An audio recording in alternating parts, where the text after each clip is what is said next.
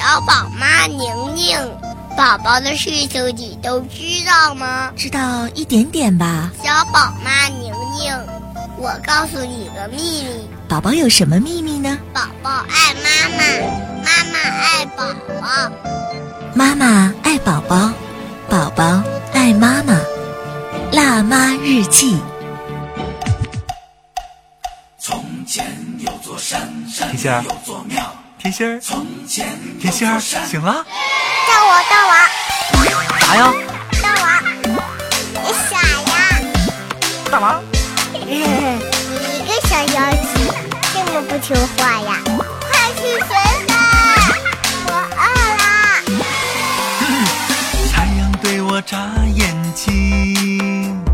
鸟儿唱歌给奶爸贾乃亮和他的小甜心儿一起给大家带来的一首歌曲《大王叫我来巡山》，是为近期上映的一部电影做的一个片尾曲，非常可爱的一首歌，也给我们的各位宝爸宝妈来推荐一下。今天呢，我们要跟大家探讨的一个话题就没有这么轻松了。在周末的时候出行之前，我们的心情可能像歌曲这样。还美滋滋的、轻飘飘的。但是如果说你在出行的过程当中，哦，发现宝宝晕车的话，心情就马上沉重起来，包括你们在这个短途游的乐趣就会荡然无存，转而就会变成各种各样的担心。我们知道，在成人的世界当中呢，有一部分成人会有晕车的情况。那那为什么小宝宝也会出现晕车的情况呢？其实现在各种各样的理论是挺多的，而最经典或者是，呃，最受认同的，就是孩子的运动传感器，他的眼睛啊、内耳啊以及神经发育不完善或者是不协调，才会发生这种晕车、晕船、晕飞机这样的情况。他们其实又叫做晕动症。那其实我们知道，我们的大脑呢会得到来自于眼睛、四肢还有内耳运动传感器的信息，所以在运动的时候呢，我们才会保持平衡。而在坐车的时候，孩子的内耳感觉到了车是在移动的，但是眼睛看着车内的物品发给大脑的信号是，我并没有在动啊。或者是在运动的过程当中，这一些运动的传感器，也就是眼睛和内耳，它得到的信息给大脑的传输是不一样的，所以大脑就混淆了，身体就会出现各种各样的不适，严重的就会发生呕吐啊、眩晕呐、这样的一个症状。在周末的时候，有一个妈妈问我说：“我的孩子为什么在一岁之前好像从来都没有出出现过晕车这样的情况？”而到了一岁之后，尤其这一段时间，只要坐车就会晕车，哪怕坐四十分钟的车程，孩子就晕得一塌糊涂。我说，对于一个晕车的孩子来说，四十分钟、四分钟的车程，可能对于孩子都是一种很强的一个干扰和刺激。与此同时，不代表着孩子在前一段时间坐车不晕车，以后他也会坐车不晕车。一个每天坐车的孩子，他也可能会突然变成一个晕车的孩子，这也是非常正常的。事实上，像运动症，它会发生在所有的年龄，尤其是两岁到十二岁的孩子是更容易发生的。这也跟孩子的神经系统发育不太完善导致的。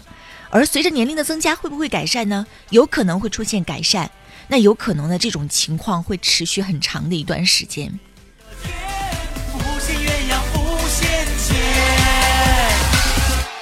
大王，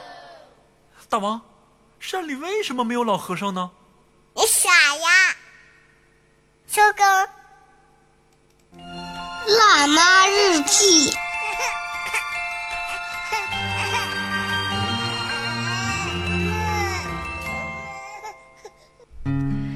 说到了宝宝晕车，呃，我们刚刚说了一个简单的原因，就是孩子他可能神经系统发育的不太完善，所以当眼睛看到的和耳朵听到的传给大脑的信号不一致的时候，大脑就会产生一个信息的混淆。这个时候最直接的可能就会引起小肚子的一个反应。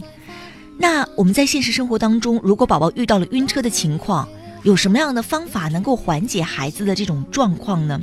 首先，我们要提醒一下各位，就是提前做计划永远是很重要的。不管是孩子有晕车的情况，还是没有晕车的情况，尤其你在还带孩子做一些长途旅行的时候，如果你的孩子你很担心说在旅途过程当中会出现一些不适的话，我建议各位在订机票、订车票的时候，或者是在驾车出行，要把这个时间安排在平常孩子要午睡或者是要小睡的时候。睡眠可以安抚一些恶心作呕，而且到达目的地的时候，孩子也会高高兴兴的，休息状况也会比较好。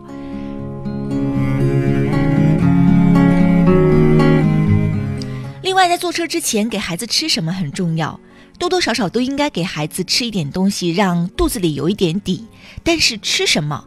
是要吃一些不含脂肪的一些食物，比如说像吃点水果呀。然后吃一点全麦的面包啊，不要给孩子提供太油腻的食物，这反而会造成孩子刺激加剧的情况。同时，你还可以带一些胃部比较容易吸收的零食，比如说像带吸管的盒装的饮料，呃，比如说一些非常好拿，同时还不会产生呛核风险的食物。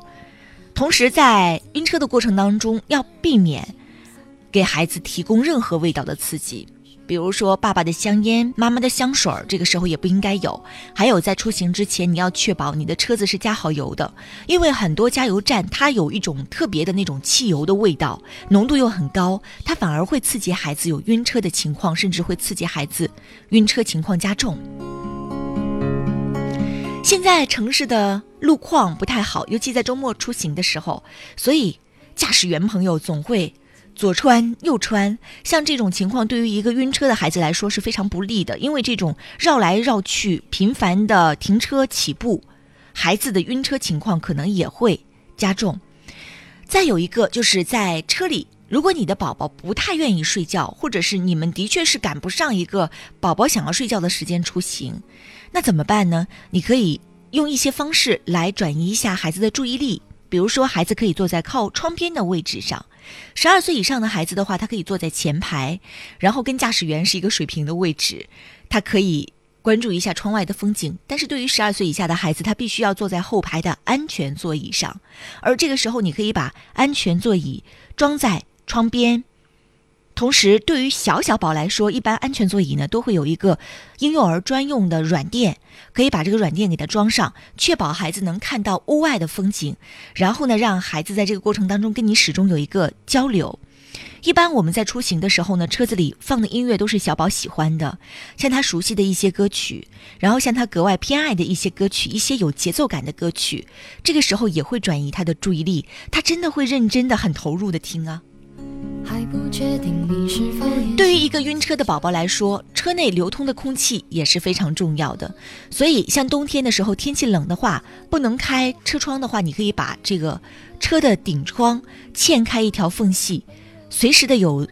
新鲜空气的供应，对一个晕车的孩子来说也是非常重要的。说出来就不。在周末的时候，有一个晕车宝宝的妈妈问我说：“可不可以给孩子带一些手机游戏啊，或者是带一些呃绘本，在这个过程当中给孩子来讲，然后转移一下孩子的注意力？”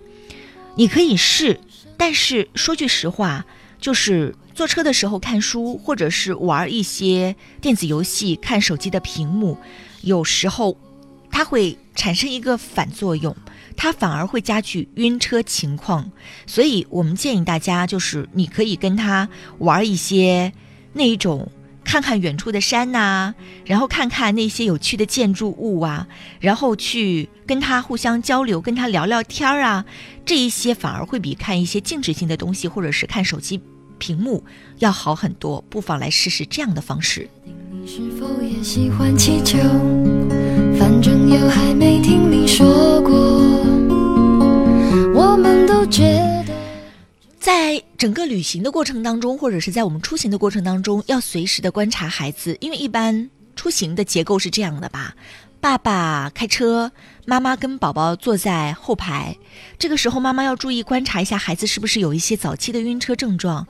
比如说他会有一些信号，孩子会突然哭闹、头晕。脸色比较白，或者是会沁一些冷汗，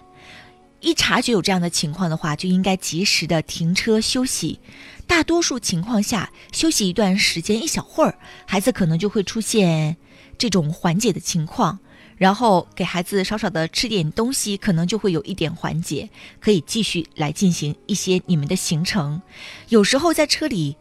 虽然我们说不要有一些刺激性的味道，但是有一些味道呢，它可能会提供一些帮助，比如说像新鲜的柠檬，或者是有一点点有姜味儿的这样的一些味道，都可能会缓解孩子的一个症状。当然了，像这一种呢，也是要试的。有一些孩子可能比较受用，有一些孩子呢，可能就会排斥这样的味道。呃，如果说你的宝宝已经超过了两岁。与此同时，晕车的症状一直是比较严重，每一次出行的时候，对于你们来说都是一种煎熬的话，你们不妨可以去找一找儿科医生来请教一下，像这种情况可不可以给孩子服用一些口服药？但是在这里我们要特别严正的提醒一下各位，就是像这种晕车的口服药，其实任何形式的口服药都是这样了，不要擅自贸然的给孩子来服用，不要认为说。大人服用一颗，然后我给孩子是不是就可以减半儿，就等于孩子服用的量了？小孩不是小大人，孩子的用药是有孩子用药的标准，所以一定要请医生来给你建议。如果孩子有严重晕车的情况的话，在每周出行之前，可不可以服用一些口服药物来帮助孩子减轻或者是缓解晕车的症状？小宝妈，请回答。啦啦欢迎各位继续回到《辣妈日记》，我是小宝妈宁宁，在中国大连广电中心的直播间问候各位宝爸宝妈和准爸准妈。想要找到我的话，可以在微信当中搜索“宁宁九三一”，宁宁是拼音，九三一是数字。呃，在加入的时候呢，请您特别注明一下，您是我们的听众。另外，再强烈推荐一下我们的公众平台。公众号搜索“小宝妈宁宁”，关注我们，可以得到我们每天推送的呃我们的节目回听啊，还有节目话题的探讨啊，以及我在陪伴小宝成长过程当中的我一些个人的经历和经验的一个总结，还有非常重要的信息，就是来自于我在工作的过程当中对于大连本地的。妇儿专家的一个采访的一个记录，里边有一些非常切实有效的经验要分享给大家。有时候我特别感激我的工作，因为在陪伴孩子的成长的过程当中，我不仅能汲取到很多的经验，而且能接触到一线的妇儿的专家，而且都是非常优秀的专家。同时，更感激的是有这样的一个平台，能能够把我的知道的一些内容分享给更多的宝宝爸爸和宝宝妈妈，能够帮助更多的宝宝们。感恩啊！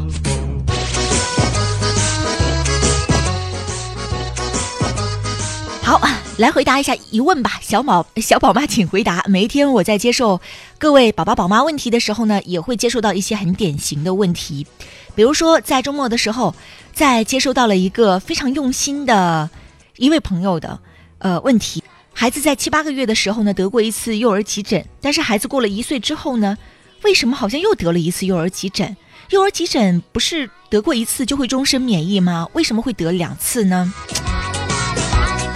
这个问题很好啊，因为幼儿急诊呢，的确是终身免疫的。但是呢，幼儿急诊呢，有两种病毒会引起的，大多数病毒呢，疱疹病毒的六型，但是呢，有少数呢，也会有七型会引起这种急性的出疹。像大部分宝宝出一次。可能他就不会再出现出诊的情况了，但是不代表其他的宝宝不会有感染七型、六型和七型，它俩是不存在交叉免疫的。所以有一些孩子的确感染了一次六型之后，他还会感染一次七型，这不代表孩子的免疫力有问题，这只是一个小概率的事件。所以幼儿急诊它本身不是非常严重的疾病，在出诊之后，其实它就代表着孩子的。这个出诊情况或者孩子的这一次疾病已经过去了，家长放轻松就可以了。但是我们要提醒大家，的确是幼儿急诊，它就会出现有一些宝宝会出两次诊的情况。呃，还有一些在周末的时候，有一位宝爸非常焦急地问我说：“孩子发烧三十九度了。”状态一直都非常不好，而且边发烧边出疹子，是不是出幼儿急诊了？我当时给他的建议就是，像这种边发烧边出疹子，它不是幼儿急诊的典型情况。而且当宝宝发烧同时伴有高烧一段时间，很不舒服的情况的话，你解决不了，尤其是在晚上，宝宝这个发烧的情况一般在晚上的时候会加剧。你都应该寻求一下儿科医生的帮助，帮你来判断一下，尤其是边发烧边出疹子，应该排除一些其他危险的出疹情况。所以，它不是幼儿急诊，这是其一；其二就是像这种情况，应该及时的去看儿科医生，而不是贸然的在家里观察。小宝妈，请回答。